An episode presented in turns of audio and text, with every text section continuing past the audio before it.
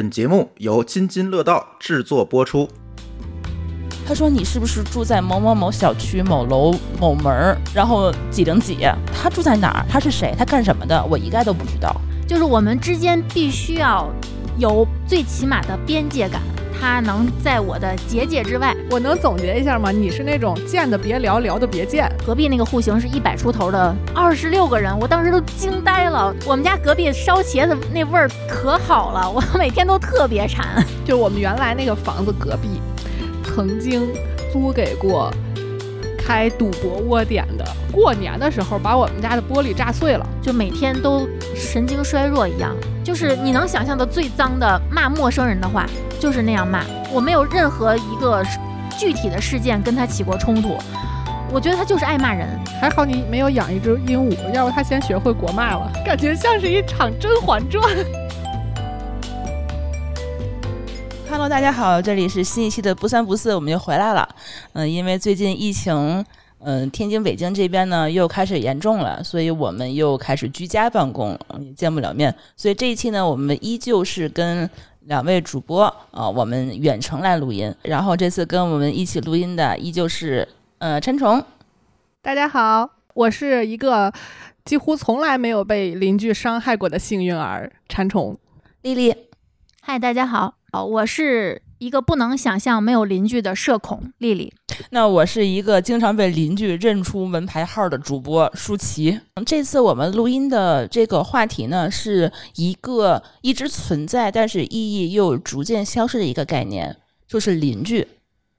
所以我想问问两位主播馋虫、丽丽，你们是怎么看待邻居这个角色的呢？因为我从小呀，一直是长在这个国企的家属院里头的。对于我来说，邻居不是一个独立的概念，就是从来没有过邻居这个概念。因为邻居就是爸妈的同事、你的同学，根本就不会说有独立的一个概念叫邻居。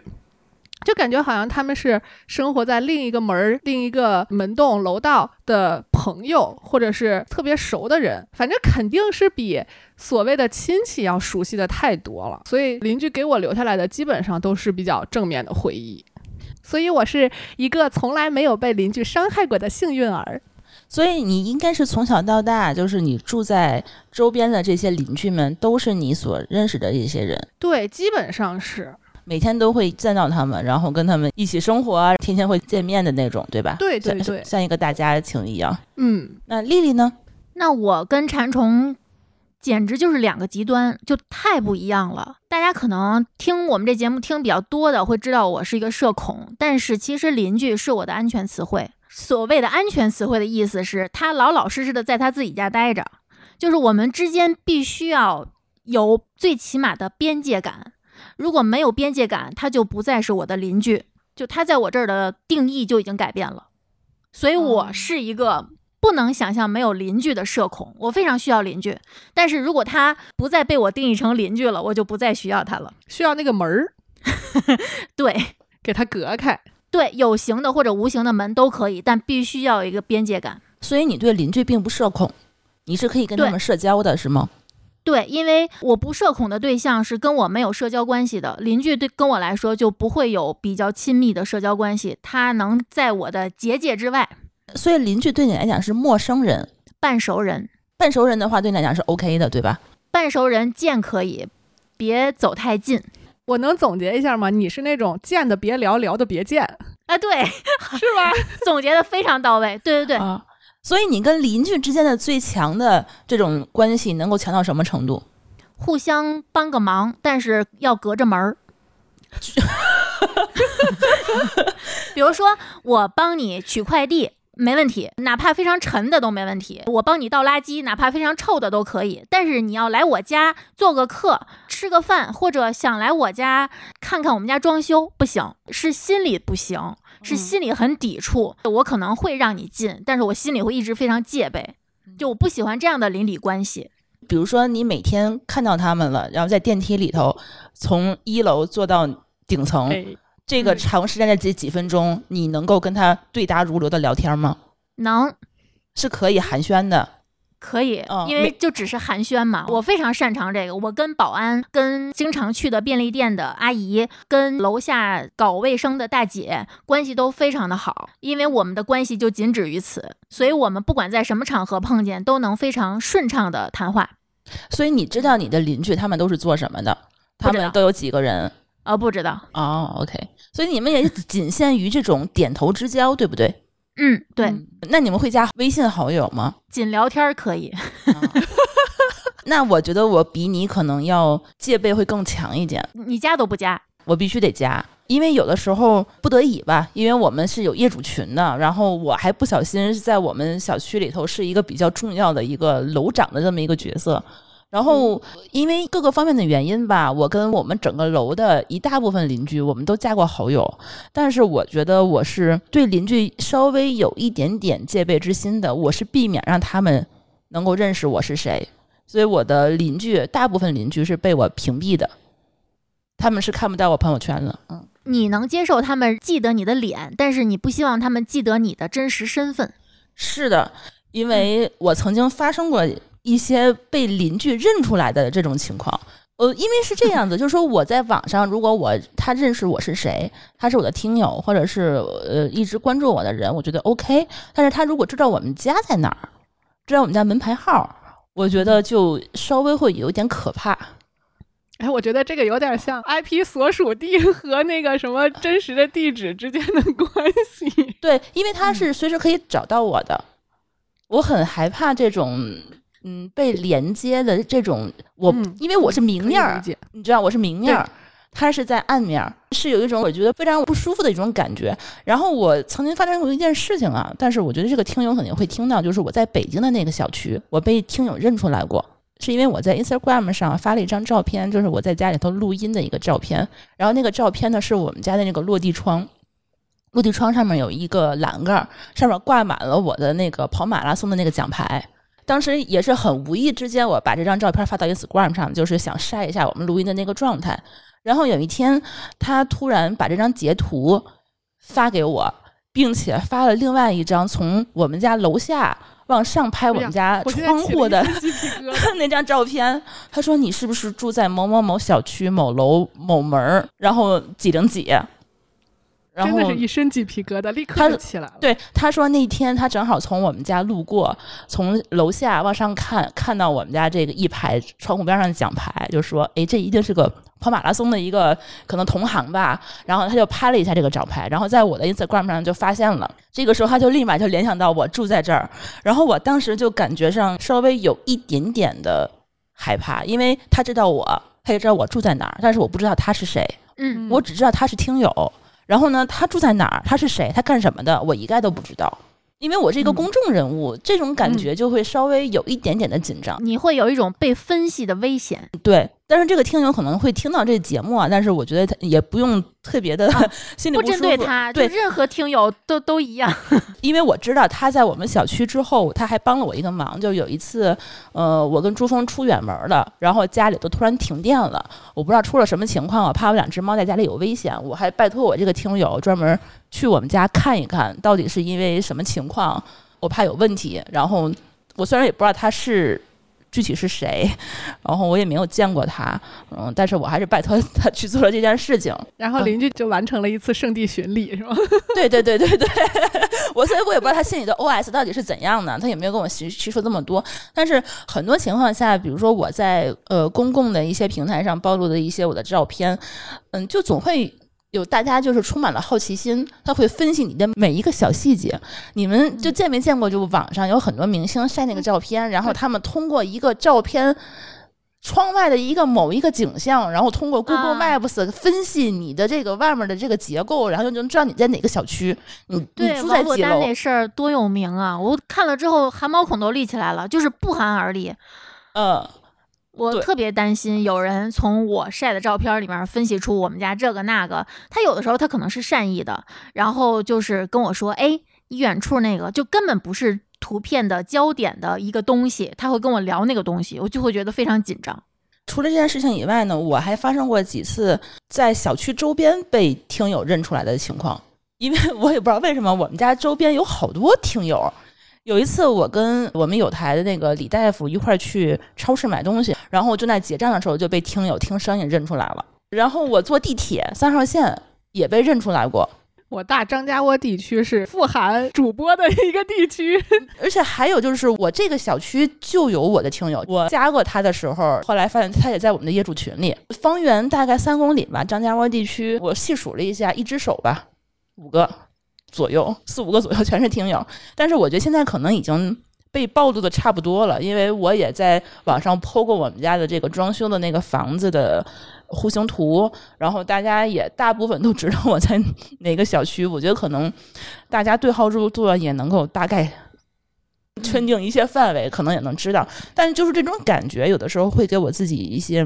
不安全感。稍微会有一点点，呃，我觉得如果是我的听友，他对我已经比较熟悉了，这个情况下他知道我在哪里住在哪，我其实我觉得还 OK。但是我其实很担心的就是我的邻居知道我是一个主播，嗯，他可能会从网上再去看很多我的过往的历史，这是我比较担心的，因为我在网上的话还是蛮多的，然后包括做节目也做了这么多年，然后粉丝其实也是有一些些，我就很怕他们去挖坟。啊！发现哦，你原来你在外面的形象是这个样子哦，你在我们业主群里头或者怎样的，你万一跟我们闹得不愉快了，我可以去找你，呃，我我可以跟你怎样的？这这是我很担心的事儿。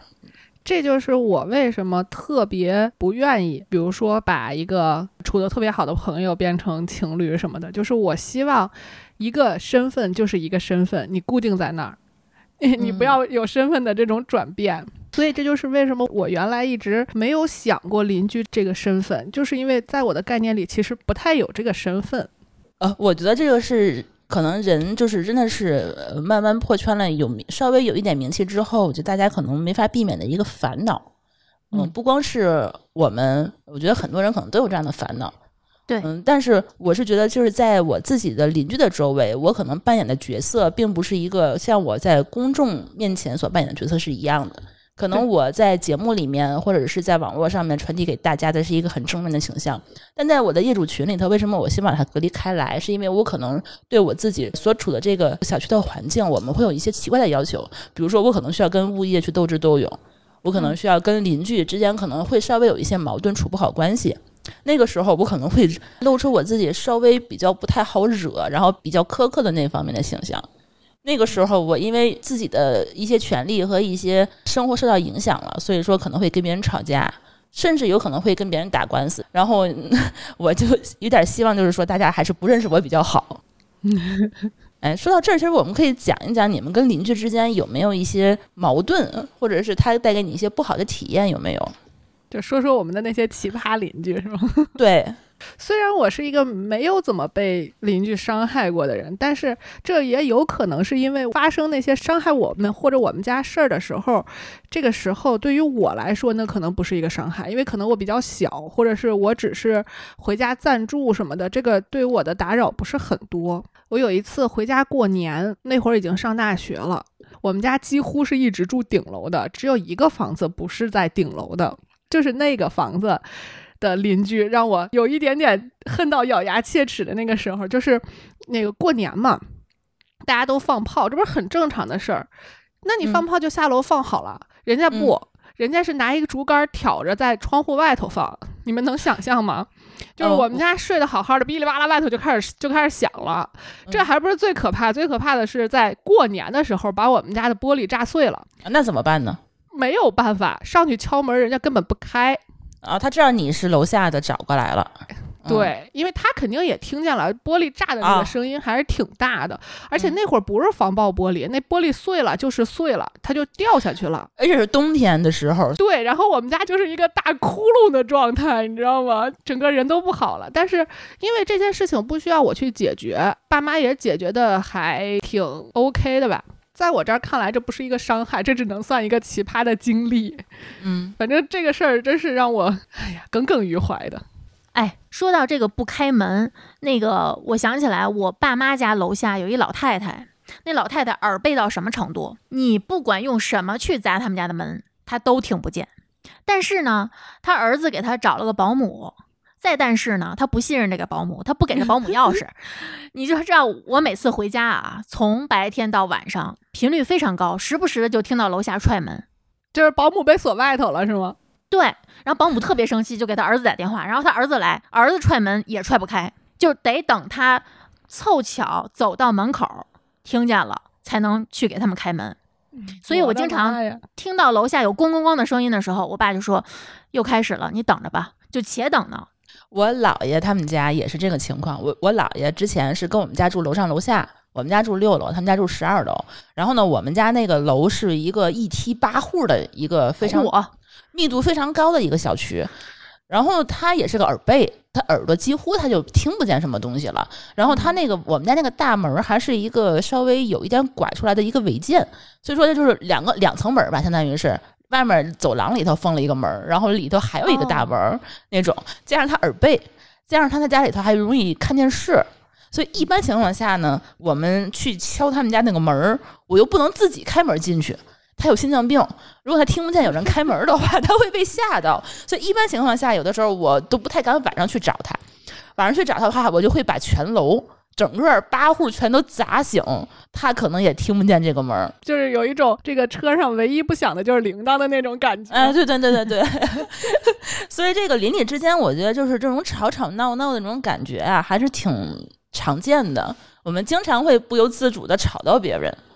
就像比如说，我之前在我们家那套老房子的时候，我经常跟我妈或者跟朱峰在家里聊天，声音稍微大一点儿了，我就会听见我们家暖气管子被人家咚咚咚一直敲。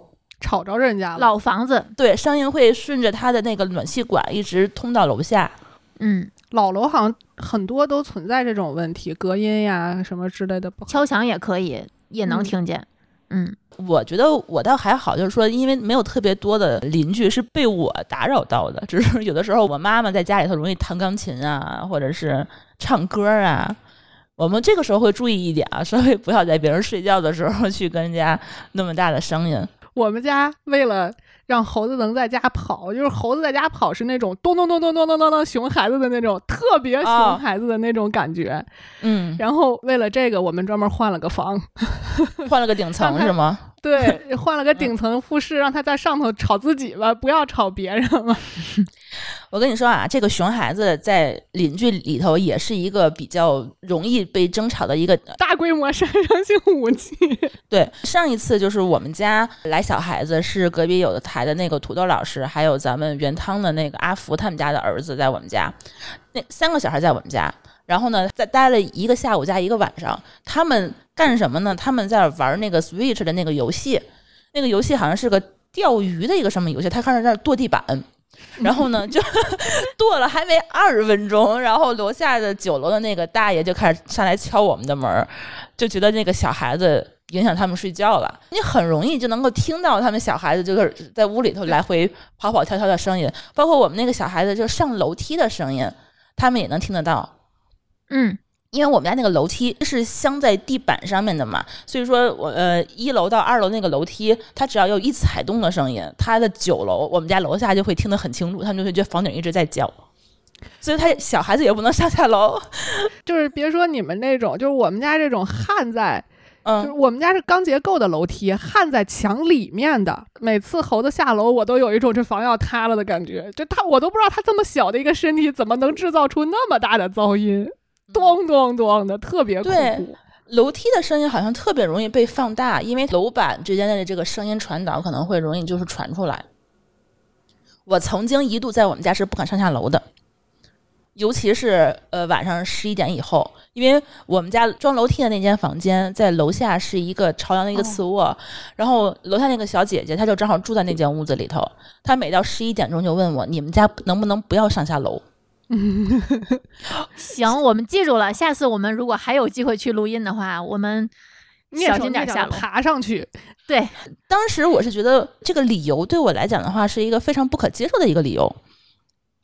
呃你们换位思考一下，嗯我能理解他这个深受其扰，但我觉得这种提出建议的方式可能只考虑了自己，因为确实对别人来说，你你的这个要求也影响到他人的生活了。嗯，就我也不是故意去跺楼梯，对吧？，对，呃，嗯我就是正常的下楼梯。有可能是因为我下楼的时候那个拖鞋，它跟楼梯接触的那个声音稍微有点大，然后那个楼梯的啊，对对对对对，我甚至有一度我是光脚下楼梯的。而且他能够听出来是我下楼梯，还是我老公在下楼梯，是你慢慢的在下，还是特别着急的在下。包括有一度我们家，比如说外面呃一楼他有人摁门铃，我需要下楼梯去开门嘛。有一度我是不敢着急下楼梯开门的，我就生怕他 那个时候会被听得听得见，然后被投诉我。这个是让我觉得非常就是影响到我自己的生活了。然后后来他搬走了。嗨，对他搬走了，这个问题就暂时解决了。但是我又没有办法，就说万一再搬来别人住在那个朝阳的房子里，你就不能让他不住，对吧？你也不能控制我不下楼梯，这就是让我觉得很烦恼的一个问题。那铺地毯行吗？但我就想说这个，但是你千万不要在楼梯上铺地毯，非常危险会险。滑是吗？对，很容易滑下来。非常非常危险。硅藻垫儿呢？你每一个台阶上你都需要贴，而且你个每个台阶还是不规则，它是有转弯的嘛，哎呦它，不是一样大的。换一个踩屎拖鞋啊，对，所以我每天下楼梯的时候，我需要换那个拖鞋，上楼梯再换那个拖鞋，就就觉得很，而且我跟朱峰是夜猫子嘛，我们嗯经常后半夜儿结束工作，然后才下楼梯。他有的时候就会半夜一两点钟就问你们干嘛呢？我说下楼啊，就我都不知道应该怎么回他。他说下楼啊，睡觉啊。到了一个抖音的那个两个小柯基，一说下楼啊，他就起来。哎，对对对对，我们家猫，我们家猫下楼梯的时候，它也会问说你们半夜三更的话，为什么要上下楼？我说那不是我小垫垫的，还是不行。它哦，叽里咕噜我觉得这有点儿，哎呀，所以我其实我跟邻居之间的关系也没没有说是这么的不爽，但是他就就这一点点，我们楼板质量不好，你说你这个 我总不能给你加保温吧，或者加个隔音棉之类的，这个东西又不太现实。嗯，这是个大问题。我给你们讲一个更更奇葩的，嗯，就是我们原来那个房子隔壁，曾经租给过开赌博窝点的。哦，听着是不是很很大片儿的感觉，很黑帮大片儿的感觉？是被但连锅端了吗？没有没有，最后就是他自己不干了，就是没有被发现过。他是不是把自己包装成一个棋牌室？没有，就是非常通透的就告诉你，因为他们在设置的时候，就是在比如说装东西啊什么之类的时候，就敲开过门，告诉家属说嗯我们是一个什么什么性质的地儿，然后我们是赌场，哎，就就 你要加入我们一起来？对，就是肯定不能说的这么明显，反正说的很客气，然后又很通透，意思就是啊，因为他们要装摄像头嘛，在门口肯定是要征求我们的嗯同意的啊不是我们，当时是他。然后就跟他说说大哥，我们旁边是干嘛干嘛的，然后我们要在这儿装一个摄像头，您放心，我们肯定不会打扰到您。我们这块儿呢，饮料、水果随便吃，您随 欢迎随时来，就这个意思。当时跟我描述完这个场景之后，我第一反应就是特黑帮大片儿那种，要么就是啊警察来了，端着枪在外头等着，然后什么之类的。他说根本没有，人家特别礼貌，特别客气，然后所有的那个垃圾什么的都打扫得干干净净，就整个楼道都打扫得干干净净，然后没有任何噪音，我都不知道他们是怎么做到的。没有生意呗。对，没有，不是不是不是，生意挺好的。我觉得他们应该是做了一些处理，哦，有可嗯能。对，然后就是一点儿噪音都没有，因为你想，他如果一旦扰民，一定会被投诉，投诉完了，这个成本他们是承担不了的，所以他们搞得自己非常文明，那应该是我听说过的这个邻居里头最文明的一个邻居了，特别夸张的那种，就是包括他甚至都把整个楼道打扫干净，然后哦，真的，那真的不错。嗯，啊，整个就是包括就是前面的那些呃垃圾啊什么之类的，他全部都收拾干净了。那他真的很敬业呀，他真的很想做这个买卖。对，他如果真的是，你想，如果这件事情他不是亲口告诉你们，他是通过其他渠道知，就让你们知道的，那他这个买卖就做不下去了。我也觉得是，就是嗯他已经足够坦诚到你都不好意思举报他那种感觉。他有没有隔三差五送你们小礼物？我不知道啊，当时我还没住在那儿。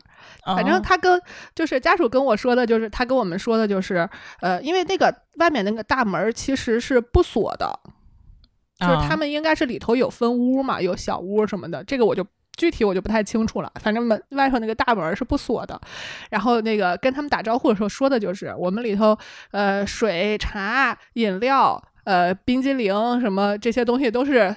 就是无限量供应的，对，然后欢迎你们来吃，然后那个就是大家处好关系就好啦，就那种感觉，哇塞，我就觉得第一次感觉这种黑帮大片在自己身边发生的这种感觉。我们家楼下装修也特别礼貌的上来给我们打招呼了，但是他跟我们打招呼的时候，好像是清明节的时候。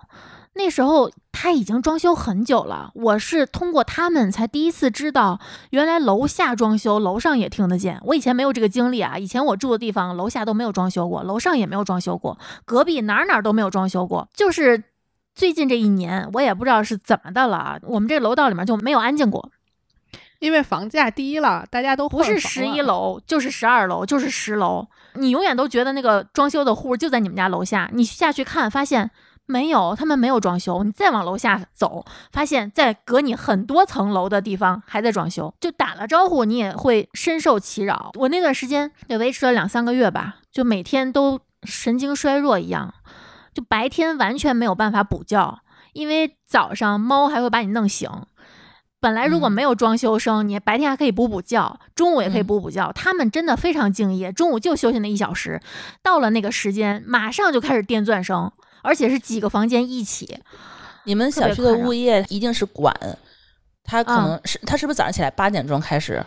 准时准时对吧？对，我曾经看见过，就是我们那个物业就是在楼门口去拦他们进来装修的那个车，不到八点钟他就不让你进，嗯，他就拦在你那个大小区的那个门口，一到八点准时放进来。所以说我们家每天装修的那个凿墙那个声音比闹表还准时，你根本就不用上闹表，对，一到那个点肯定响。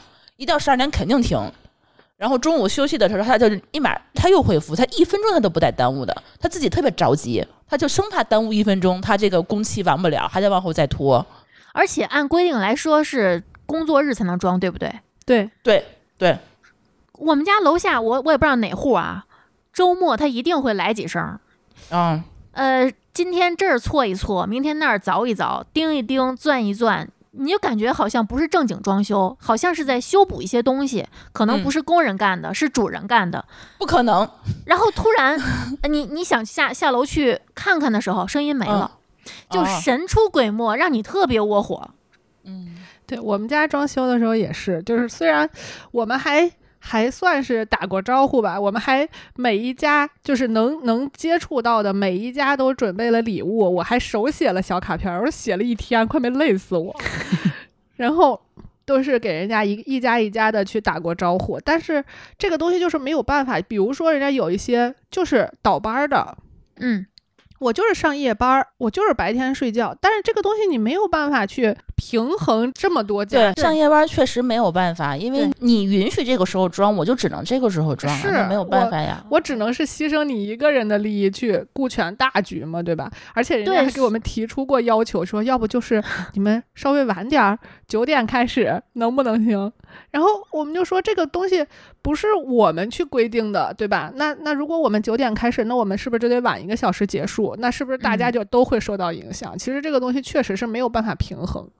对，所以我虽然很烦，但是我就忍着，因为他肯定不会考虑到我一个人居家办公。其实这个小区里面，我相信不只有我一个人这个受这个困扰，因为这个小区里很多做买卖的，那现在可能他们不一定能按时的有。去店里啊，出摊儿啊，进货什么的，所以很多人可能白天真的在家里就听着装修声，可是你没有办法，就自己忍着。我们的物业管的还算是比较规范，说你什么时候不能装，你绝对就是说你去投诉他，他会帮你去管。所以就我只要周六周日一被这个装修的声音吵醒了，我就立马会连床都不起，抄起电话就给物业打。然后物业的话，马上十分钟之内肯定会来人。但有的时候吧，我觉得那个好多特别讨厌的那个业主也是，物业一走他继续又来啊，这种，然后物业再来他又停，这个你就会觉得物业只能一生气给他停水停电，然后他就开始在我们的业主群里头骂街。这个你就觉得这个明明自己的理亏，你为什么还要嗯 这么不高兴呢？你看。作为社恐，如果遇到这样的情况，我不说别人，反正我一定是忍着，因为我如果去跟别人交涉，比如说跟物业或者直接对业主，我需要可能会有争执、有互动、有对话，我可能为了避免这些麻烦，我就选择自己忍下来。除非他特别过分，周末连装一天，我可能也是在忍几个小时之后，发现好像形式不对，我才会去真的去计较。但是有的时候你要知道，我周末是一边他录音，他一边在装修，这事儿我肯定不能忍啊。对，嗯这个确实是没办法。哦，然后他我就只能让物业给他停水停电，那我有什么办法呢？你影响到我的工作了吗？这个时候你这个 社恐的话，物业现在很聪明，他不会问你你是几号楼的呀，你是哪屋的呀，投诉的人是谁，他就不会去问的，那你们物他也不去管业好，我们物业就问，就得问是吗？嗯，那他会告诉那个个被投诉那个人会把我们卖了那就情商有点低了，啊！对呀，嗯，这很讨厌我觉得还有一个不可调和的矛盾就是车位，啊，车位，嗯，你俩说吧。尤其是像我们这种老小区，我觉得你们新小区可能还稍微好一点儿，就是车位还稍微充足一点儿。这老小区属于你停好了，除非你有固定的车位，否则如果你是临时停车，你一定会挡着车。我觉得老小区可能不太好调和的矛盾，是因为你们没有固定车位，都是随地停一个地方，因为你这个车位没有卖出去的嘛，对吧？呃，我们这边是有固定车位，但是就像你说的，这个车位不是你买的，就是只不过就是你有这个，也不是租的呀，也不是租，如果要不是租的，也不是买的，它只是一个公共车位的话，这个东西你就很容易造成矛盾了。就是产权不是很清楚。对，这就很容易造成问对题。，然后那个有一次就是我们家那车位就有有一人停在那儿，我的感觉啊，我从来不介意别人停在我们家车位上，因为确实是这个北京停车难很正常，都都都可以理解。我也经常的会，比如说去我婆婆家呀，或者是去谁家临时停一下。但是那人特别气人的是，他不留电话，哦，这种我就不能忍。而且最过分的是，你正常来说，我们打幺幺四去查这个车牌号，它是可以给你接到那个车主的电话上的。人家连这个电话都不接，我怀疑他是不是专门办了一个号，就就用来这个 申请车牌了，就是永远打，永远不接。最后我一气之下，我就把车横他车前头了，然后我自己骑车出门了，我横了三天。嗯，然后当我出现在那个车旁边的时候，我发现有一个人追着我，然后默默的嗯把车开走了。嗯嗯，这种情况下其实还挺容易就出现这种情况的。就之前我住市里那个老小区也是，我们家就是那一梯八户的那个小区，哎呀，那一梯八户，你知道我们一个楼二十层，然后呢，一共是四个高层。你想，它这个小区密度有多高？然后公共停车位几乎就没有。然后呢，它最讨厌的是这个小区，它旁边有一个写字楼，那个写字楼的话，停车费是一小时八块钱，所以就很多早高峰他们就会停到我们小区里面来。我们的业主就经常就没有地方去停车，然后几乎每一天你的车肯定会被人堵在外面，而且堵了很多层。然后你这个时候打电话给那些挪车的人，他们的态度就非常非常不好，要么就不接，要么就不来，要么就等很久，要么就骂骂咧咧的，堵你这儿怎么的了？堵会儿怎么了？那不很正常吗？就经常是这种态度，所以这这个也是最最后造成的我实在在那边住不下去的一个原因之一。我觉得非常非常困扰我，每天早上起来，我需要先提前半个小时把这个车挪出来，嗯，才可以。但是后来的话就会发现一些比较好的一些，比如说临时办公的一些过过来就是一些面包车呀，什么拉货的一些车呀。我们后来发现这些人就明白了，他也知道他会临时会堵着你的车，但他会把他车钥匙留在车里头。我们曾经见过他那个小面包。没有电话，然后也也找不着人，我就直接珠峰上去把那个车还是手动挡的，直接给他自己挪开了。我觉得这个还蛮聪明的。倒是也不怕丢哈，那车已经对啊，他就是个拉货的一般的货车，这这个车一般让我我还开不了，还有大，是，嗯，而且好多都是黄牌，你可能就开了，是不是钓鱼执法？对。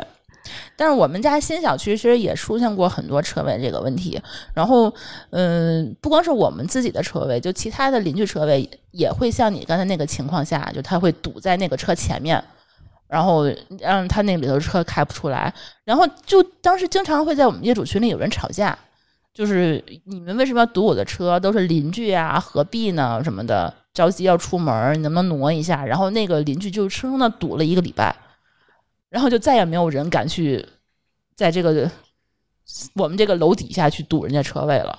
但是我是觉得这个邻居就真这个矛盾，有的时候就是这个场面就很难看。非常难看。我那次也是堵了三天之后，再也不敢在我那个车上停了。但这个其实有的时候挺危险的，比如说你家里真的遇上点什么急事儿，要着急出门儿，比如说家里有病人或者孩子之类的，你这个真的是很麻烦。嗯，但是我是觉得，如果要诚心就停在别人车位上，这事儿，哎，我花钱买的车位，你要停在我这儿，而且我当时生气，生气在于他是有电话的，他专门把电话扣了过来，就说明他、啊他知道就不想走。嗯，对。然后我打幺幺四那个他也不接，那就说明他知道自己堵着别人呢，他也知道这个电话是让他挪车的，他就不挪。所以最后其实我我有的时候我在选房的有一些标准，就是说我的车位得有 得有固定车位，嗯然后小区最好是一个低密度的小区啊，然后就能避免很多这些乱七八糟的事情。这个车位真的是每天很痛苦的一件事儿。现在这个小区设计也是把车位考虑在里面了。你像北京好多老小区，几十年前盖楼的时候根本没有考虑到几十年以后每家可能甚至都不止一辆车，这根本甚至都不是说停车的问题，好多小区连开都开不进去，那就更麻烦了。哎，你们你们就没有特别没有礼貌、特别没有教养的邻居吗？还真没遇上过，除了就是我说的那个在家里放炮那个，那个我觉得已经到头了。我原来住通州的时候，我们家隔壁那个邻居就是杀伤力最大的是个老太太。那个老太太是我见过的最讨厌的，可能这么说会引起这个地域话题，但是真的，我只要一说她那个形象，你们都能想象出来，就是一个满头白发，一看就面相不善的一大妈。她嗓门儿特别大，她每天在家带孩子。她的老公，我从来没有见她出过声儿，但我知道她是会说话的啊，就是 存在感非常的低。她的儿子在我搬过去的第一天，搬家那期节目说我好像是临时搬的嘛，我好像说过，就是那天是晚上临时搬过去的，所以晚上可能动静稍微大了一点儿。六楼嘛，我们是。你你知道东西拖到六楼已经累得都不行了，所以门打开的时候可能动静稍微有点大，他儿子就出来，就直接就骂我，嗯然后他的儿媳妇儿脾气也特别的大，他的孩子就他的孙子脾气也特别的大，他每天带孩子出去玩儿，然后他们玩完回来，从一楼开始往六楼爬，他们只要走到楼道口，我就知道他们回来了。他们俩是两个人喊着往楼上走，一边喊一边走。他在楼道里教这个孩子歌谣啊，呃，什么这么大声音啊！啊，就是喊着。我其实是不太理解为什么他们要喊着沟通。这家可能也是那个房子隔音也没多好啊，但是我觉得有的老房子它其实墙壁是很厚的，按理来说我不应该那么清晰的能听到他们家那些动静，但是我不管是在客厅还是在我的卧室，在厕所，我都能听见他们家各种各样、各种形式的争吵，包括呃，但不限于。她骂她老公，她骂她儿子，她骂儿媳妇儿，骂孙子，就是国骂，每天都是这一套。然后，呃，有的时候我开门，比如说这个不小心碰到他们家门了，因为他们家门也时不时的开着。那个楼道往下走，那个楼道是在他们家那一侧，所以我开门就势必要稍微多开一点，我才能往楼下走。只要轻轻的碰到他们家的门，他就会出来骂我。然后他们家那个门打开之后，墙上是那个电表箱。有的时候我去插卡，回家之后，他要发现那个电表箱的门儿没有归到原位，比如说稍微有一点儿没盖严实，他又会敲门骂我。我在那儿住了三年吧，他骂了我三年。真的就是我没有招过他带脏字儿的那种那对，种骂，就是脏字儿，就是你能想象的最脏的骂陌生人的话，就是那样骂。我没有任何一个具体的事件跟他起过冲突，我觉得他就是爱骂人。一家子爱骂人，这可能呃对一家子 对他们家就是说话，感觉是用一种嗯，全家都是用中气来吵架，用中气来沟通。反正我在家里每天，尤其是上厕所的时候，我后来心态都好了。我上厕所坐在马桶上，我就听他们家唱歌啊、吵架呀、骂人呀，有的时候。会听到一些很私密的，比如说他们年年轻的小两口会发出一些奇怪的声音，我居然也能听见。我是觉得我也能你们听见。你们这个房间的位置为什么老换？还是你们喜欢在屋里不同的位置？啊，真的，其实挺困扰的，因为你觉得你旁边是一个定时炸弹，你不定干了什么，你就能惹到他。就是有的时候他们家把垃圾放在门口，然后有一天突然他们家的儿子敲我们家的门，说：“你为什么把你的垃圾放在我们家垃圾里？”我说：“没有啊。”他说：“这个东西不是你们家的吗？”我说：“要不你问问你们家其他人，你们家人口多，我们家就我一个。作为一个社恐，你怎么能够在这个地儿住这么长时间？你还没有被气死？哦，我关上门不理他就是了。我顶多就是觉得吵，就是你遇到这样的人，你就尽量不跟他起冲突。虽然你还是会时不时的感觉你会被扫射，但是也不是说天天被骂，天天被骂我早跑了。嗯，还好你没有养一只鹦鹉，要不它先学会国骂了。嗯，这个应该是我听说过最恶毒的了。嗯，对，而且毫无理由。是上次搬家之前那个啊房子吗？对，就我我从那儿搬走的时候，我有一种畅快的感觉，非常非常的舒爽通透。我终于离开它了走了。哎不，对这这话不能这么说，这不这，但是这个时候不爆一个粗口，感觉不能不能表达自己的这个情绪。嗯就接丽丽刚才这个奇葩的邻居，那我们正好前两天啊，就是征集了一下我们这一期的听友留言，有一个叫邵泽的听友也其实遇到了跟丽丽差不多的一个情况，他就说啊，嗯、大城市其实容不下灵魂，也容不下邻里关系。之前住一个公寓，然后有规定不住老人小孩儿，但是隔壁的呢带了一个两岁的小孩儿过来，管理处沟通过，然后他也答应了老人跟小孩儿以后出去开房，结果他们就食言了。然后每天一到十点钟，小孩就一直在哭。一开始没在意，后面连着一周，他们就去敲门嘛，这个邻居就都没有反应，敲门 就开始骂人，说他活该。谁让他这个小孩哭的时候在家，然后 他们管理处一直沟通，也没有办法这是什么绝词？给他下最后的通牒，让他搬出去。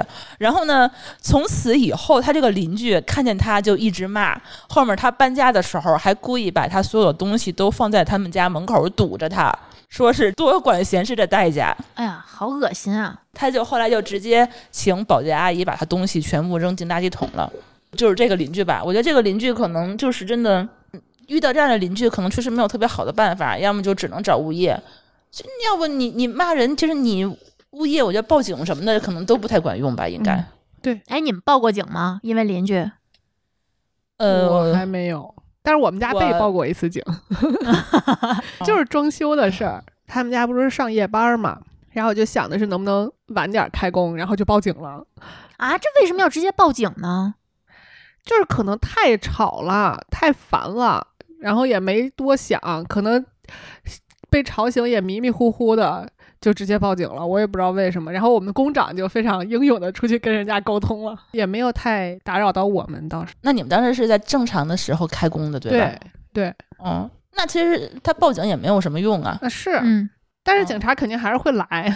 对，啊，对对对，现在报警其实他挺好的，他肯定会出警，嗯，对，他会给你调和一下，让你们别吵了之类的。对我报警也是因为吵，就是嗯其实这个事儿你们还经历了，就上次咱们录生病那期的时候，你们嗯不是听到了吗？外面特别特别吵，啊，对对嗯对，就第二天他们还在吵，然后我实在受不了了，我先下了一个 app，就是分贝仪，我在门口去录他们那个分贝，快九十了吧，我天然后。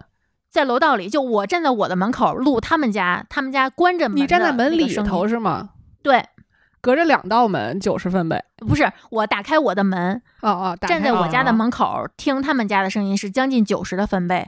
然后呢，我想了想，我后来我本来想找物业，但是我又觉得以我们物业那个尿，性会，暴露你的信息。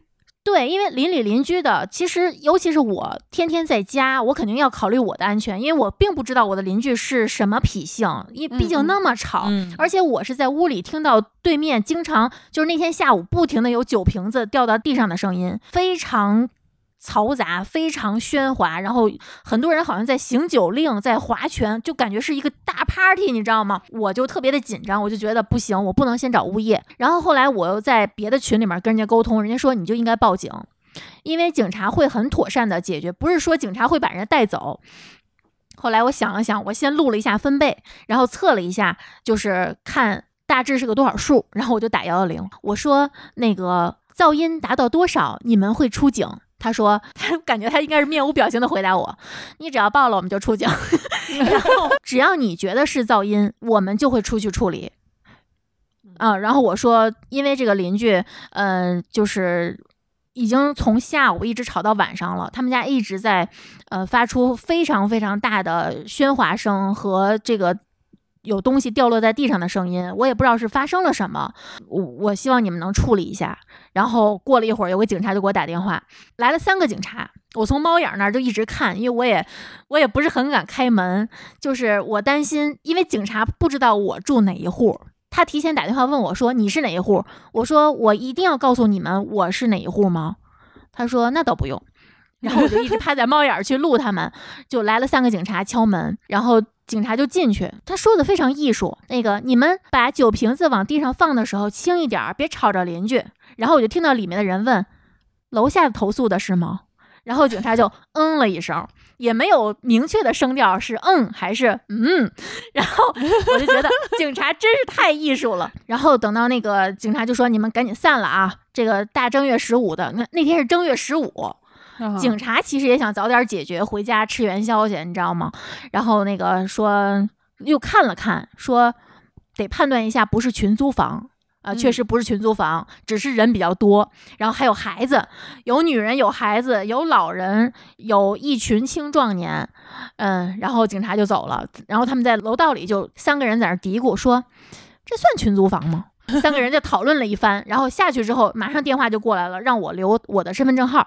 我说我报警是因为我受到了困扰，我为什么要告诉你我的个人信息？他可能也觉得我挺事儿挺多的，他说那算了算了，你别留了。电话刚撂下，我就听见隔壁的门响，然后陆陆续续的，你知道我从里面数着数出来了二十六个人，哇，嚯，二十六个人，你知道多大隔壁才房啊！一百出头吧，隔壁那个户型是一百出头的，二十六个人，我当时都惊呆了，叹为观止。一屋待九个，我想想啊，咱们团建的时候去了多少人？也就十来个十三个，哇塞，double 了，哪能站得下呀？那是我唯一一次报警，就是打幺幺零，一共两次，一次是钥匙折在那个锁眼里了，这第二次就是报警。但是后来他们确实很安静，也没有怎么着。呃，唯一一个困扰就是他们可能因为确实是合租的人太多了，所以呢，厨房可能腾不开，所以他们会在客厅里面架一个电磁炉去做饭，所以他们炒菜的时候是开着门炒。哦，这是目前为止我的邻居给我造成的唯一困扰，就是他们炒菜的时候，我在卧室都能闻见他们家那味儿。那嗯这个你有采取什么措施？没。有，也没有办法。我其实也能理解，因为我毕竟我也跟人合租过，我也知道，如果几户人要同时做饭的话，这确实是没有办法的事儿，嗯，所以我就忍了。我们楼的那个业主群，他们曾经因为这件事情，嗯，在群里吵起来过。嗯。呃，有一楼吧，一楼有一个房子，他租出去了，租给了一个做盒饭的这么一啊，哦干餐饮的，按理说啊，他不应该租给这样的人，他可能没有什么食品经营许可证之类的东西。然后那一家我不知道为什么他开始在厕所里面炒菜，是不是因为有排风扇？我不知道。然后你 你肯定你厕所的这个排风的这个条件，你跟厨房是不一样的嘛，所以它导致的话，我们整个呃楼道里面，他们一楼的楼道里面和它整个我们这一溜儿吧。嗯对我们这一溜儿的话，他其实都能够闻到他一个炒菜的味道，然后他就开始，其他的业主就不太愿意了，就一直翻来覆去的就问为什么你们这个一定要在这儿炒菜什么的，最后他们就在群里头吵起来了，吵完了以后就把人轰出去了。闻着香吗？我在顶 层，我哎我们家隔壁烧茄子那味儿可好了，我每天都特别馋。你是不是每天都能知道对方在吃什么菜呀？对，嗯，我觉得我们这个邻居在自己业主群里吵起来的概率还挺高的。我都没有业主群，我们小区没有业主群，你们不加业主群吗？我们一共就三栋楼，可能他们觉得不值当的，要不就是，哎，我就不明白，比如说我是这个小区新的住户，不管我是租户还是业主，我怎么才能知道这个小区有一个业主群呢？找物业去问。哦，那可能是我们没问。我们当时这个业业主群也是因为，呃，之前是在呃小区还没交房的时候，在那个卖房的那个论坛上面，他们自己建了一个群，所以那个时候是没有物业的。后来物业他自己又建了一个业主群，那个业主群的话呢，专门就变成了一个我们业主跟物业之间的投诉群。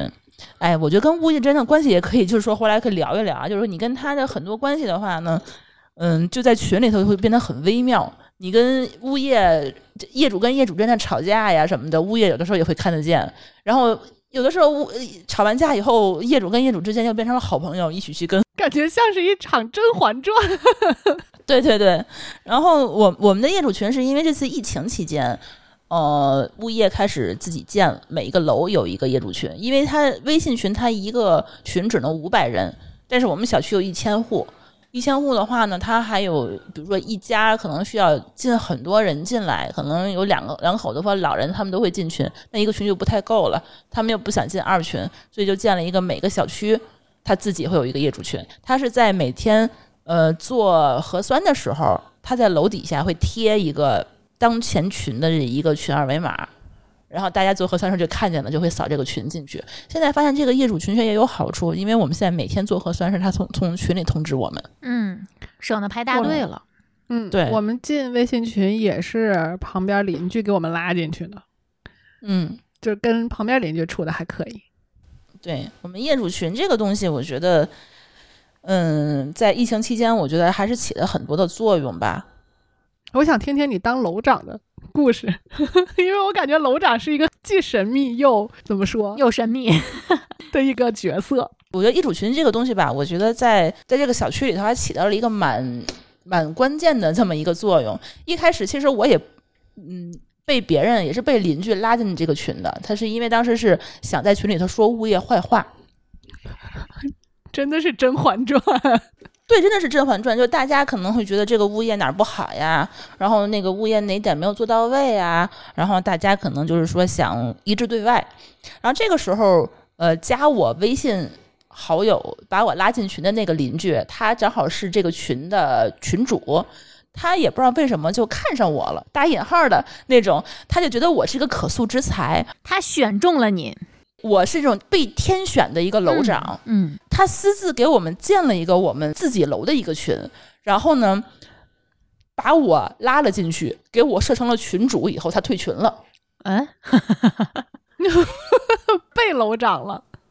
对我就一脸懵逼的，不小心进了一个在我们自己楼的一个一个群。后来开始，我们小区因为物业的种种的不作为，大家开始要成立业委会。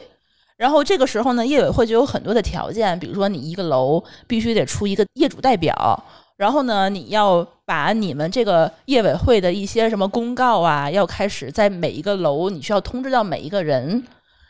所以呢，你需要去找每一层楼的邻居，加他们好友，然后告诉他们这件事情。你还要去贴公告，然后还要跟业委会去沟通，还要作为业主代表去开这个业委会。所以我就莫名其妙的就变成了一个代表我们整个楼的这么的一个形象。然后我曾经觉得说，哎，我好忙啊，这件事情我可 可不可以交出去？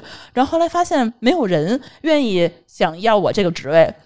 他都觉得我做的还不错，我也不知道为什么。我怀疑嗯把你拉进去那是不是原来的前楼长？呃，他是另外一个楼的，他是我们整个小区业主群的群主。哦，被委委任的。对他应该是加了我们所有人的微信，他也不知道为什么就选中了我。可是你的形象、你的气质、你的能力非常适合当这个楼长。嗯，对，嗯，对，所以后来我委托了另外一个人、嗯作为我的副群主、副楼长，就是朱峰先生。对，朱峰先生，你知道为什么吗？因为，因为，因为我的我的气质其实不太是愿意跟别人去 battle，哎，对对对，因为这件事情它涉及到跟物业的斗智斗勇，涉及到跟我们整个楼这么多邻居的斗智斗勇，然后你需要懂很多法律知识，因为它可能涉及到一些、真的是，呃，对你还要去跟我们的社区居委会他们去斗智斗勇。这个时候，我当时也也不也不是说经常在这边，他们有时候开会还是经常是下班的这五六点钟开会，我就委委托了朱峰，然后朱峰还进行了一次公开的演讲。讲了一下他之前怎么跟物业，呃，他们去筹备业委会的这么一个经历。然后朱峰还问我，那个你看看那个业委会那个筹委会那个群里头，咱们的那个听友在不在那个群里？其 实我感觉朱总是以一己之力提高了你们小区筹委会的法律素养。对，然后朱峰现在后来也变成了我们群里头就比较有名的一个人。发展到什么程度呢？就是我在小区里头走，他就总跟别人点头，然后我就问这是谁？那又是谁？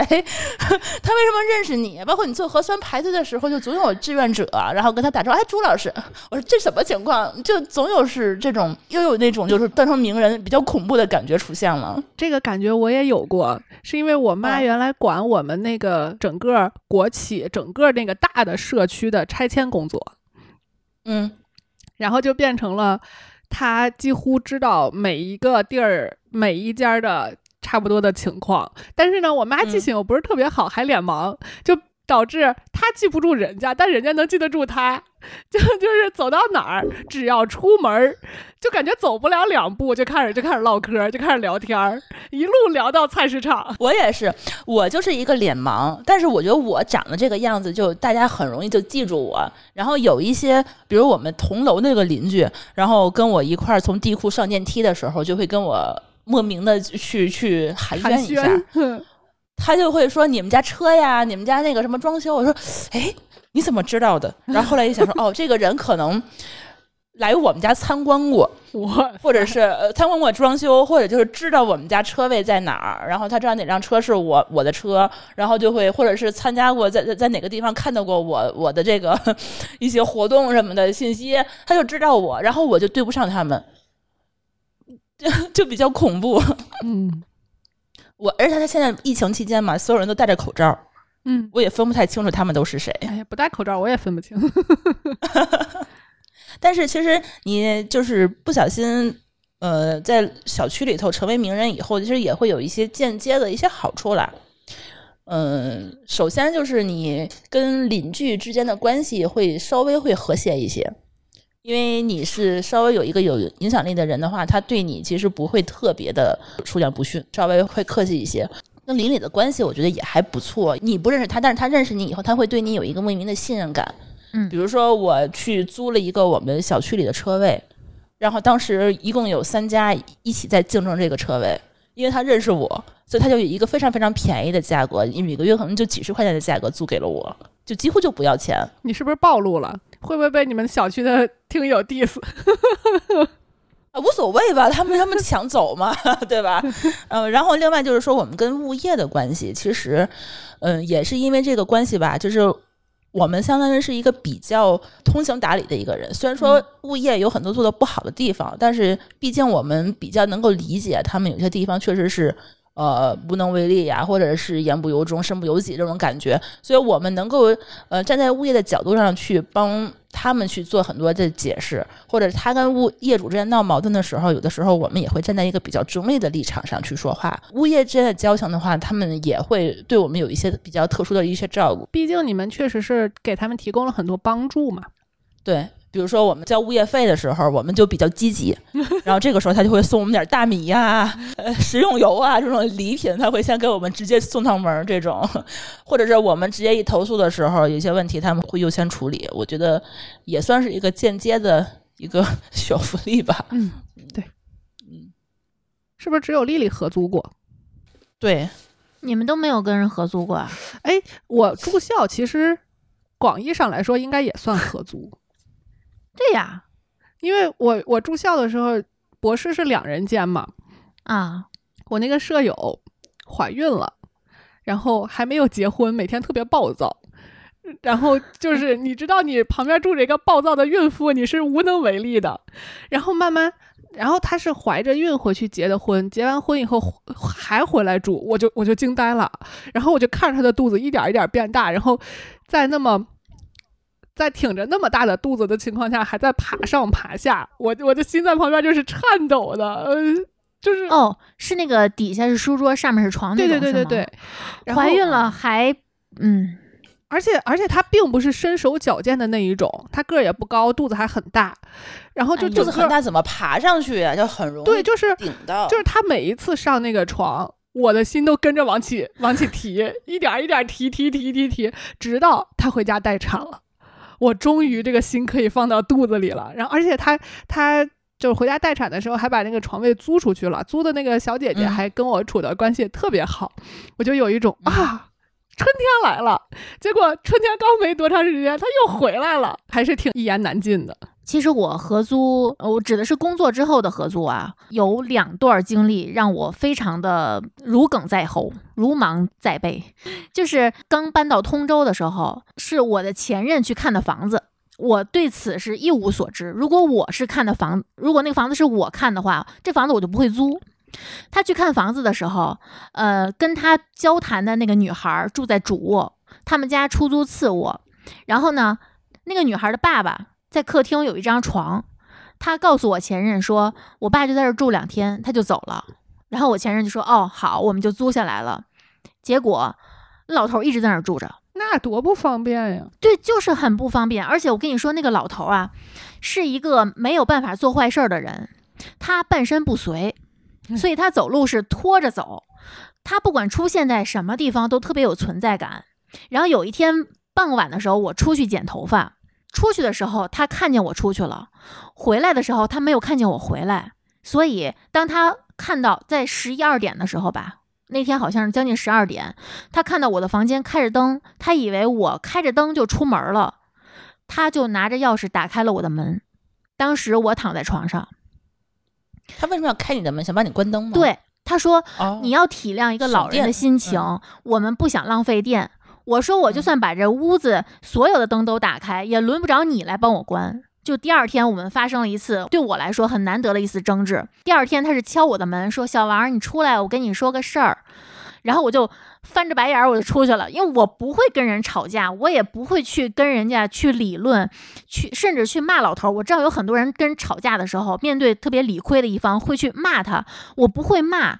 然后我就翻着白眼儿，我就梗着脖子在那儿听他说，我就说我的态度就是，我看你跟我说什么。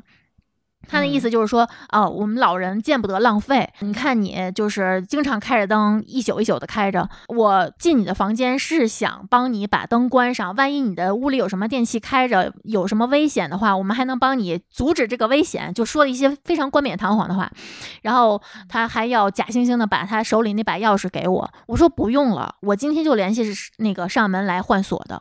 就是我们之间最大的一次冲突就是这个，就除了这个之外，就是生活的严重不方便。但是因为我们签了一年的合同嘛，然后大部分时间大家还算相安无事，因为他们都不出声。就他们虽然在这个空间里面待着，但是他们都不怎么说话，也不怎么看电视，就是在屋里面待着，你就很诡异啊。每个房间都有人，但是他们就是也不怎么扰民，就是大家就别别扭扭的。他们可能觉得不别扭，但我觉得很别扭。后来他们是回迁房嘛，他们就搬走了，他们就在这儿临时住那么几个月。然后我就搬进了主卧，我把次卧租给了一个特别漂亮的姑娘。那个姑娘经常换男朋友，然后她经常往家里带不同的男人。然后你能听出来他们的对话，能听出来他们是在谈恋爱，不是随便约的。然后，因为我那个房间门是跟那个对面就是卫生间的门，那个他那那套房子每个房间都很大，然后那个等于说两个门是对着的。然后有一天晚上，我听到那个女孩被人架着回来，就是喝多了，能听到她就是充满醉意的骂骂咧咧，好像是在跟跟男朋友吵架。然后我就听见她男朋友架着她来拧我的门，是因为她男朋友以为错了，对，以为我那嗯。间是卫生间，然后就在第二天，她可能没有完全醒酒吧，嗯、我听到她就是把头发吹干，先去洗澡，然后把头发吹干就走了。可是我就听见屋子里有那种电击的声音，我就找，就四处找是什么发出的声音，然后最后我听到他那个贴着他那个房间门，我听见里面有电吹风的声音，然后我就我就给他打电话，我说你走的时候是用电吹风了吗？他说对呀。我说你用完关了吗？他说哎呀，他就哎呀了一声。有有火灾的隐患呢。对，然后就他说那个你把门砸开吧。就帮我帮我拔了吧，那个对不起，就跟我说了一些道歉的话。然后我当时家里也没有榔头呀什么的，然后我就把他门砸开了，进去一看，沙发包括沙发上的那个垫子什么的都已经烫了，就如果马上就要着火了。如果那天我不在家，这房子就没了，就特别恐怖。就就是我合租，其实大部分时间还是。大家还是相安无事的，但这两件事情给我造成了阴影。我虽然没有合租的经历，但是我听过我朋友他合租的一些不愉快的事情，就是一天到晚换男朋友、换女朋友。我觉得这事儿倒还好，就是然后抢厕所、洗澡这些事儿也还好。呃，他们嗯，有一次就是他有一个来的一个男生在他隔壁的那间屋子里头，那个男生就从来好像不出门，然后在屋里头经常在屋里头。半夜玩游戏，然后半夜三四点钟大喊大叫，把让他把他们吵醒。然后他那间屋子屋里随便扔垃圾，扔那个盒饭，一扔扔一个礼拜，哎呀，不带拿出来的。然后他也从来没见过那个男生洗澡，也没见过那个男生工作出，就他就二十四小时就憋在那个屋子里头，那个味道就一打开那个门然后满屋子全是那种非常。就腐朽的味道。除了大喊大叫，除了半夜大喊大叫和在屋里边扔东西、扔垃圾不扔出去，这很像我哎，我也是一天一天的不出门。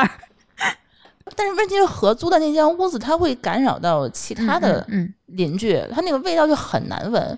然后他们好像连那个。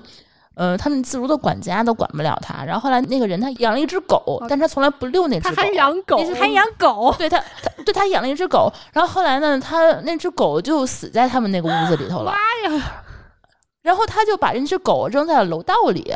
然后那个他们那几个朋友就去投诉他说：“你把这个狗处理掉。”然后那个人就不管，对，就不管，他就说：“那你们自己把它扔掉就好了。”然后管家什么他们都管不了，最后他们就连环投诉，然后最后终于把他给轰走了。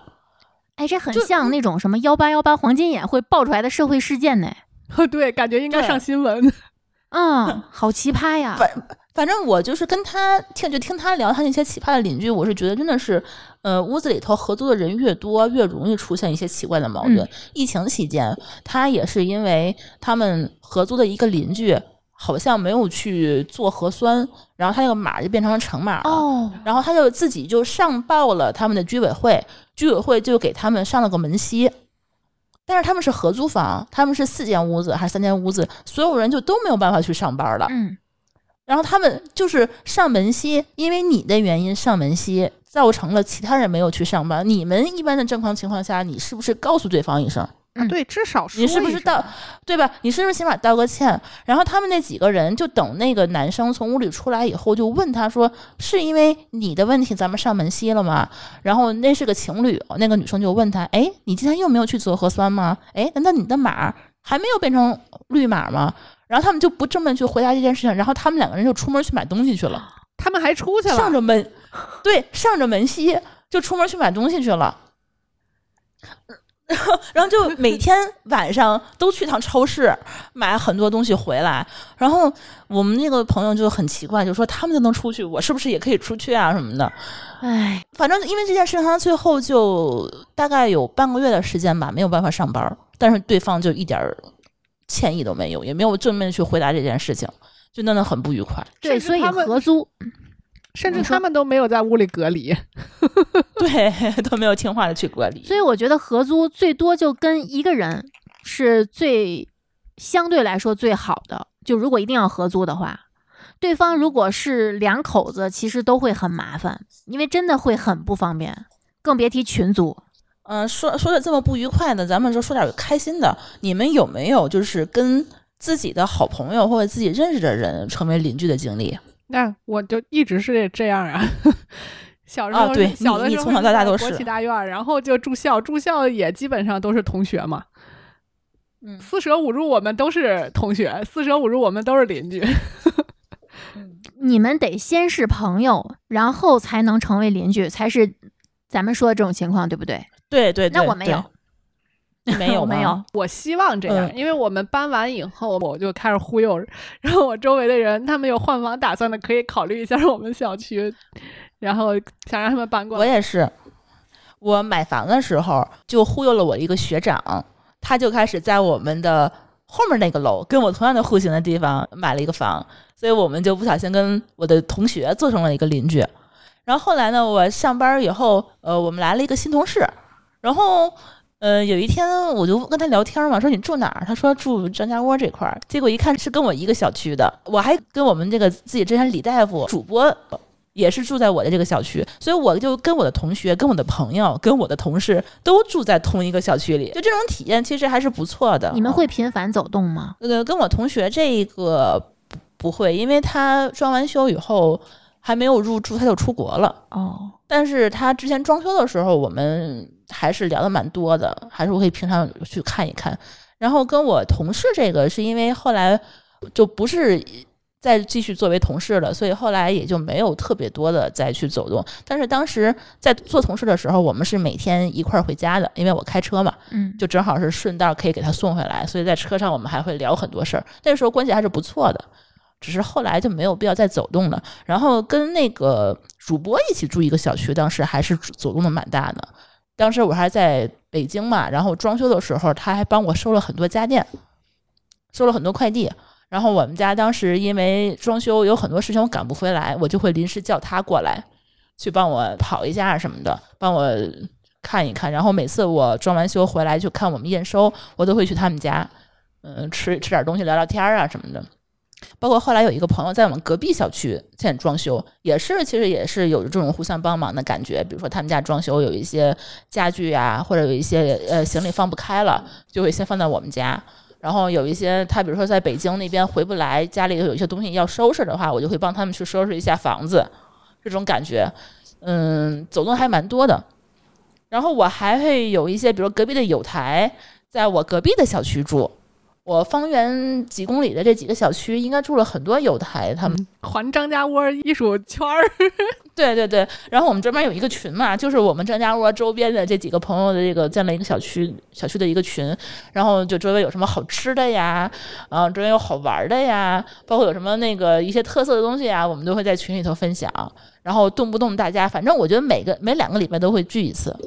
这也是互相帮忙的一个感觉吧，因为这个确实是因为朋友离得很近，他比你的家人离得更近的时候，他能够帮上你的东西还是蛮多的，交流的机会也会更多一点。嗯，而且朋友是自己选的嘛，你肯定也是会比较契合很多的很多点上。对对对，包括他也是有台嘛，然后有时候录录节目之类的，我就比如说我们整个的张家窝疯了，我们都可以凑个节目，对不对？我就曾经想过，就是看《老友记》的时候，我就觉得那种生活特别梦幻，就是周围全是自己的好朋友，然后大家都呃要么住在一起，要么就离得很近，然后呃、嗯谁振臂一呼，然后就可以出去，不管是出去玩儿、出去 party，还是到谁家去组织一个什么活动，就感觉那种生活嗯特别梦幻，尤其是感觉以后感觉养老也是一个问题嘛。就特别嗯期待，如果要是未来我有本事了，可能也没有，然后然后就可以买一个特别大的房子，把这些人都聚在一块儿，感觉那种想象一下那个场景，就觉得很美好。哦，我曾经想过老了以后我要跟朋友住在一起，就是我想跟他们做邻居，嗯咱们可以去一起租一个四合院儿，啊，对，然后我们每天中午睡完觉，下午出来就可以一起打麻将。嗯，然后可以吃丽丽做的好吃的。你真惨，丽丽不要跟我们住一起吧，我觉得 每天得做哦饭。，这儿我要说话了，就是嗯我希望我的朋友住的离我近一些，但是不能太近，嗯嗯，就是。呃，我觉得一个养老院可不可以？啊、可以，呃，嗯比如是不是咱俩这种距离就可以？对，就是最好不要在一个楼道里，不要在一栋楼里，甚至一个小区里，我都会觉得有点过近了。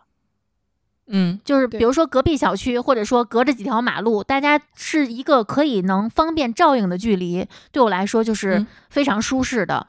但如果说门儿对门儿，即便是我父母跟我门儿对门儿，我都会觉得有点儿负担感过重。我现在疫情期间，我会发现，如果隔壁小区是比较合适的，嗯，就每一个小区发生的一些什么动态，嗯，对对对，我们可以互相串一下消息。对，万一我们小区被封了，你还能给我送点吃的过来，或者是帮忙喂我觉得这个猫什么的。哎，我觉得这个这个距离是非常好的。对，我在微博上看到一个话题，叫“一梯四户开门，供孩子互相串门玩耍”。你知道，我看到这个话题我都疯了。就有一个人发微博说，没有隐私，没有边界感，会很辛苦。一想到别人来我家不穿拖鞋，到处乱跑，我就想报警。和七大姑八大姨邻居们抱团生存，是上世纪穷苦时期大家被迫选择的生活方式。但二十一世纪了，我希望跟所有的亲戚都断绝关系，只跟直系血亲来往。下了班关了门，一个人恣意生活。有孩子的话，可以约好去楼下花园、公园、商场、亲子餐厅，去公共场所社交。工作、社交和私生活请分开。我觉得他说的是一个。我心里面理想的状态，就如果大家嗯太太亲密了，完全没有边界感，对我来说就非常的恐惧。这个其实我小的时候是经历过的，但是嗯我们的点在于我们不会开着门儿，嗯因为我们家是顶楼嘛，相当于是我们三家就共享了那个楼道，然后我们经常三个小朋友就会拿着那个野餐垫儿铺在地上。然后在外面，不管是过家家也好，是什么玩儿什么各种各样的东西，但是我们不会到家里头去。嗯，像我小的时候，嗯，我小时候我们是住平房嘛，因为我从小一直到上学之前，我都是住在奶奶家，奶奶家是住平房。你别说左右邻居了，那一趟房我们都叫邻居。就是虽然嗯每家都关着门儿，但是你知道怎么去伸手去人家家把门打开，然后就进去。因为你作为小孩子，你的社交关系、你的心态也是都是非常单纯、非常简单的。然后家长，我我现在回想起来啊，可能作为一个大人，他看到别人家的孩子闯进来，虽然我其实也不知道他们当时会不会觉得我们很烦，但是我作为一个小孩子的时候，我会觉得，就是容忍度会很高。嗯，就是你们家那啊，是、对，因为我小的时候跟着我爷爷奶奶生活，我爷爷是一个脾气非常暴躁的人，所以其实邻居家对我来说是一个非常温暖的场所，左右邻居都是我的避难所。就是一到我爷爷发脾气、掀桌子、打我奶奶的时候，我都会第一时间跑到邻居家，哭着敲门，因为邻居家已经非常清楚我们家的情况了，而且那个时候就平房是有院子的嘛，其实你们家有什么动静，邻居都是知道的。嗯，对，对呃不管怎么争吵，然后发生了什么事儿，摔盆子摔碗了，对方其实已经在蓄势待发，准备去救援了。然后这个时候我冲进去，哭着扑到邻居家，呃，阿姨呀、叔叔的怀里，然后他们就会过来劝架。有的时候，呃，我爸把我奶奶接到我们家去，然后也是邻居压着我爷爷来给我奶奶道歉。就是小的时候，邻居对我来说非常非常重要，以至于我现在觉得我不能忍的，比如说楼下那个经常有唱卡拉 OK 的，陈虫知道，就嗯一唱、唱好几年都是唱同一首歌。可是 在我小的时候，我的邻居家那个姐姐跟我一起上小提琴课，我中途放弃了，她一直坚持，虽然她拉了好几年都是非常非常难听的。锯木头的声音，但是我小时候觉得那是非常非常动听的声音，因为邻居的存在会提醒我，就是有一个有一种靠山的感觉。有一个港湾嗯，可以容你进嗯去避难，真的是避难。对，真的是避难所。我觉得小的时候，那个时候我们跟邻居之间的关系都是比我们，嗯，跟亲人之间的关系可能会更近一些。嗯比如说小的时候，我的这个同辈的这个兄弟姐妹，我可能会并不经常见到他们。但是我小的时候，我对门儿就是我们当时是独厨嘛，对门儿的那家邻居的那个小女孩跟我是同岁的，我们俩是呃幼儿园也是离着很近的，所以我们相当于就是说从小一直一起长大的发小。然后每天一块儿，他爸爸会接我们去上幼儿园。他爸当时有车，他是司机嘛，然后还会送我们回幼儿园。然后每天一起玩儿，一起上学。然后高考我们还不小心分到了一个考场。哦，然后他现在也是呃听友之一，他也是大王的那个节目的粉丝，所以这种感觉的话，你就会觉得这种事情，我觉得在像现在来讲就会不太一样了，因为那个时候我们独厨嘛，就真的是一家人，感觉。你进了门儿，我们家左转，他们家右转，然后共用一个厕所，共用一个厨房，那种感觉，就是你现在已经很少能够对再有这种情况，嗯，嗯，很少能够再有这样的这种这种关系去发生了。就所以我们搬过来之后，我就感觉好像有点找回那种感觉了。就是呃，刚刚不是说我们隔壁把我们拉进业业主群吗？其实我们嗯认识隔壁是有点不打不相识那种感觉，就是我们家装修凿墙的时候，然后把他们家的那个瓷砖给震掉了，然后家属就屁颠儿屁颠的拿着胶给人家去粘瓷砖去，结果就发现一开始还挺忐忑的，就是家属还抱怨，就说他们家已经肯定是装修很长时间了嘛。要不那砖也不能那么轻松就掉下来。结果去了之后，感觉人家还挺忐忑的，说：“哎呀，不用专门给我们补，我们这个时间很长了，掉下来也是很正常的什么的。”然后两家就认识了，就是年纪也差不多，价值观也很类似，就是相处的也很好。甚至现在我们经常互送一些东西，然后猴子现在有一个特点，就是有的时候他们家养了一只猫嘛，猴子就经常打着跟猫玩的旗号去他们家看男主人打游戏，哦，我们也不戳破他这个小心思，反正就让他去呗，就也也是有一点儿，就是给他一点儿自己的自由的那种感觉。然后还有一个是楼下一楼的大哥，就是那大哥就属于那种特别地道的那种南城的北京人，特别热情。因为我们家不是还有个地下室嘛，就在他们家楼下。然后装修地下室也会吵，所以就跟他们还打了个招呼，还认识了一下。结果后来就是每次猴子见着他都会隔着老远就就喊大爷，就声音特别大那种。然后他就隔着老远就喊哎，就那种就那种感觉，就是帮你带孩子，这个很像小时候，对，一下就把我嗯。拽回小的时候了，就是那种好像我可以随时敲开邻居家的门去蹭一顿饭，或者甚至你像我们那会儿有的时候家家长加班，我们都甚至就是直接睡在邻居家，这种事情都很经常发生的。就这种感觉，就是我我孩子真的要是回来家里没人，我去大爷家吃口东西，或者是睡一会儿，这都是很理所应当的感觉。那你们有没有说带不了孩子直接扔那不会，隔壁邻 居现在家没有。因为我记得我小的时候就经常被这个嗯咱们小时候是这样扔来扔去，嗯嗯还在没熟到邻居家吃。饭、睡觉，啊，然后邻居帮忙接孩子都有可能。对，有现在不可能，，看一下午怎么了，嗯对吧？有些事儿要这这这就出门，嗯。然后我之前我奶奶还会带着我们一个院儿的孩子一起玩儿，嗯，她会。嗯，就是看着我们一个院儿的三四个小孩儿，就说你们互相看着，然后我们几个人就会变得非常老实，一个一个个就互相，你们谁动了就给我举报什么的，他都会那种 带着我们一块儿，这种感觉就还蛮怀念的。那就说到这儿的话，我正好也可以再念一下我们另一个听友的留言啊。这个听友叫默默，他就是跟我回忆了一下小时候的美好时光。他说，老家的房子是一个独家的小院儿，院子的二楼有一个露天的天棚。小的时候呢，跟表妹在天棚上玩儿，就看见邻居家的葡萄熟了，然后跟表妹认真的观察了一下，确定院子里没有人以后呢，两个人就蹦起来拽邻居家的葡萄吃。然后吃了正起劲儿的时候，邻居家的叔叔从屋子里出来了，我他我和我的表妹吓得赶紧跑，结果邻居的叔叔看见了，还给我们家送了一大兜葡萄过来，还跟我爸爸说他们这种行为不安全。这个叔叔呢是一个医生，小的时候他和表姐发烧啊、生病啊，他妈妈总是半夜去敲他的门，有的时候在街道里头等叔叔下班给他们看病。现在工作之后呢，来了郑州，住的稍微偏远了一点，然后两边的邻居都没有装修入住，自己呢孤零零的一个人，就有点怀念有邻居的日子。然后另外一个叫呱唧呱唧的一个我们十五岁的小听友也给我们留言说，小的时候啊，他们家一直住在像乡下那种小别墅里面，跟邻居的关系都不错，时不时的还会回送点东西，比如说最近腌的咸菜呀、自己烤的蛋挞呀等等。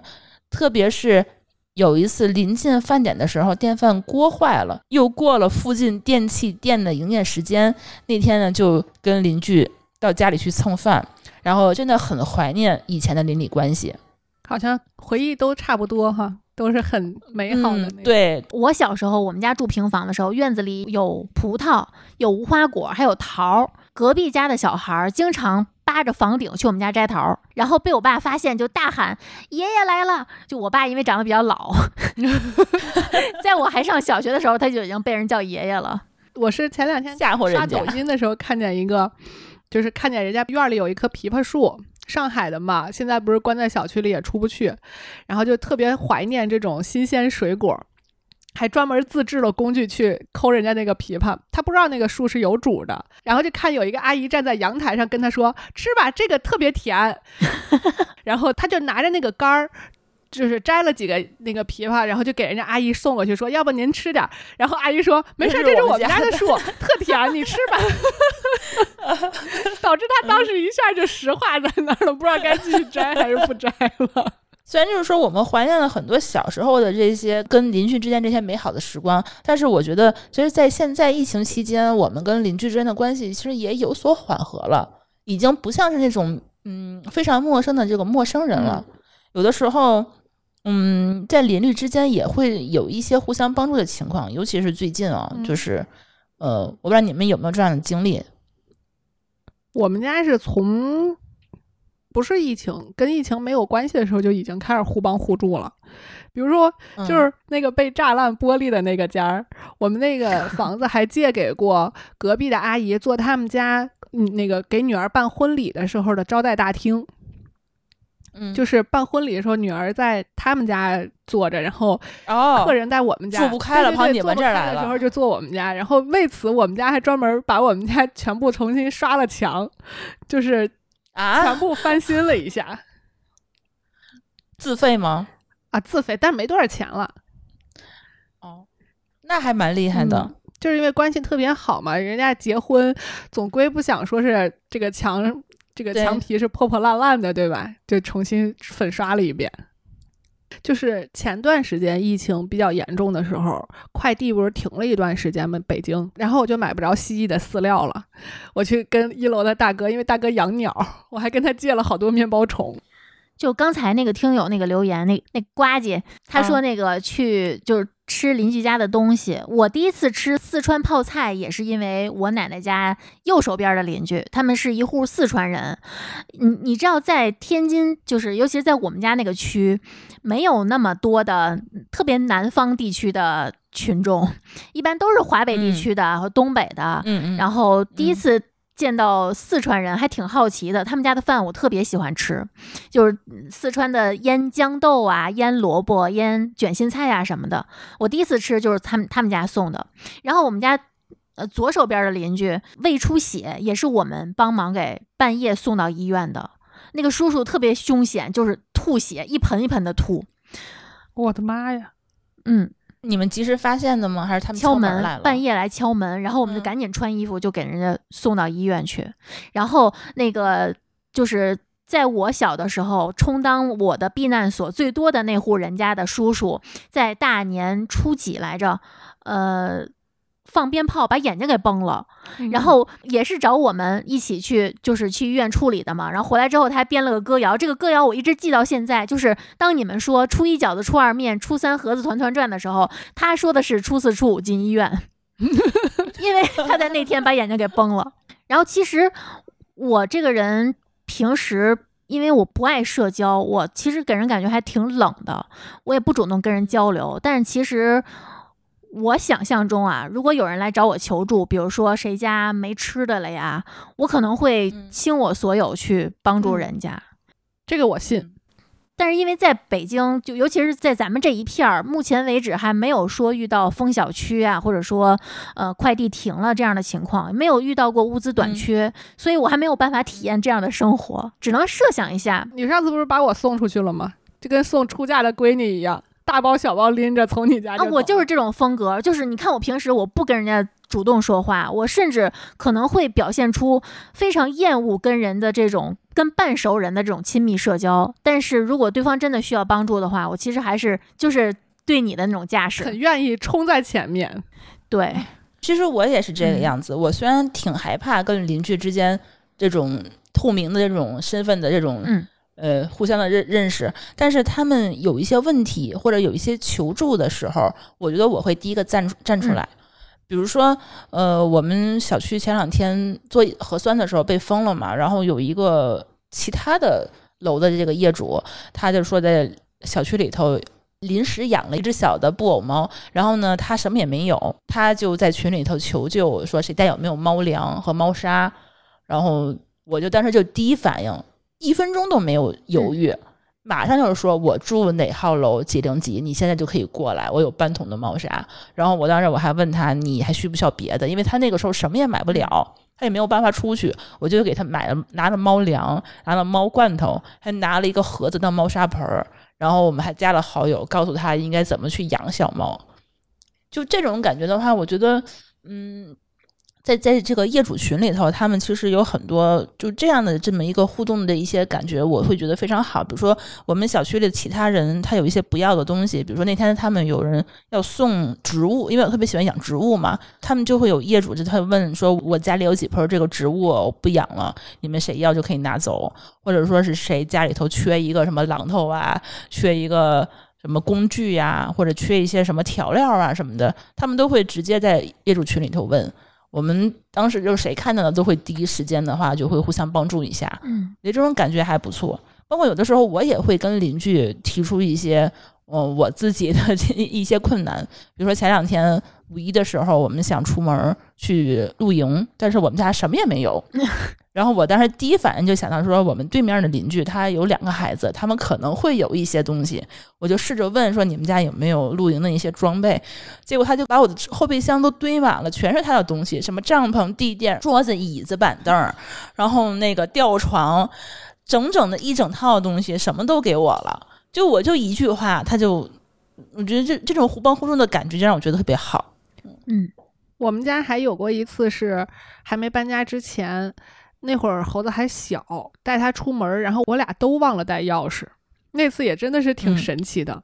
回到家已经八点多了，晚上猴子一般那会儿已经该睡觉了。那天已经就相当于是已经很晚了，结果进不去门儿，又打电话开锁什么的。可能邻居也是听见这边折腾嘛，要开锁呀什么之类的，打电话就开开门就问我们，说这个发生什么事情了。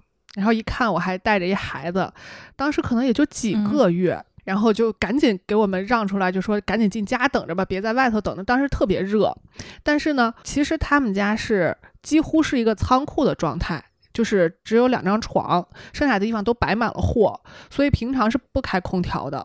然后那天专门为了我们还开开空调，还在他们那两个非常拥挤的床上给我们腾出来一片，还专门拿出了新床单，说让孩子先睡。那种时候就让你感觉到特别感动，就是这个时候你是无能为力的。他们就是倾他们所有，做他们所有能做到的事情，在帮助我们。没隔多长时间，我们就是收拾东西嘛，就觉得有一些东西用不着了，然后我就把那个梳妆台扔了。就是结婚时候我老公给我买的梳妆台，这个东西就是当时我就阻止他，让他不要买，他非不听，非说这是 彰显女主人地位的一个东西，非要买，然后我就把它给清出去了。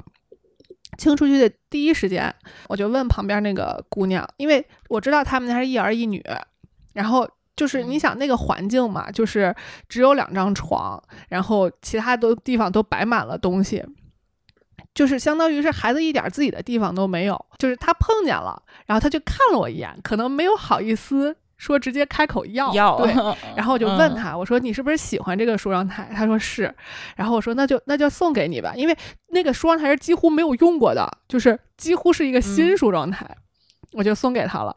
然后就感觉他那个表情是那种发自内心的那种高兴，就是哎呀，在这个家里头，在这个堆成了库房的家里头，而且特别明显的，他们家是重男轻女的嘛，就是在这么一个家庭氛围里头，我终于有了一个属于我自己的一个地方了。